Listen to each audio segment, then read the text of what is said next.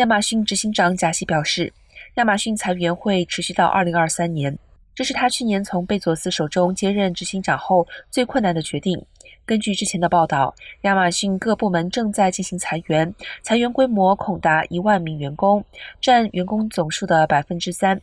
贾西表示，公司尚未确定最终的裁员幅度，目前正在检讨整体劳动力水平和投资。据内部员工透露，裁员影响多个部门团体。过去两年，因新冠疫情迫使数以百万的人们花更多时间在线上工作、学习、购物，让科技公司迅速发展。但随着增长放缓和人们逐渐回归到疫情前的生活习惯，科技业如今面临着一大波裁员潮。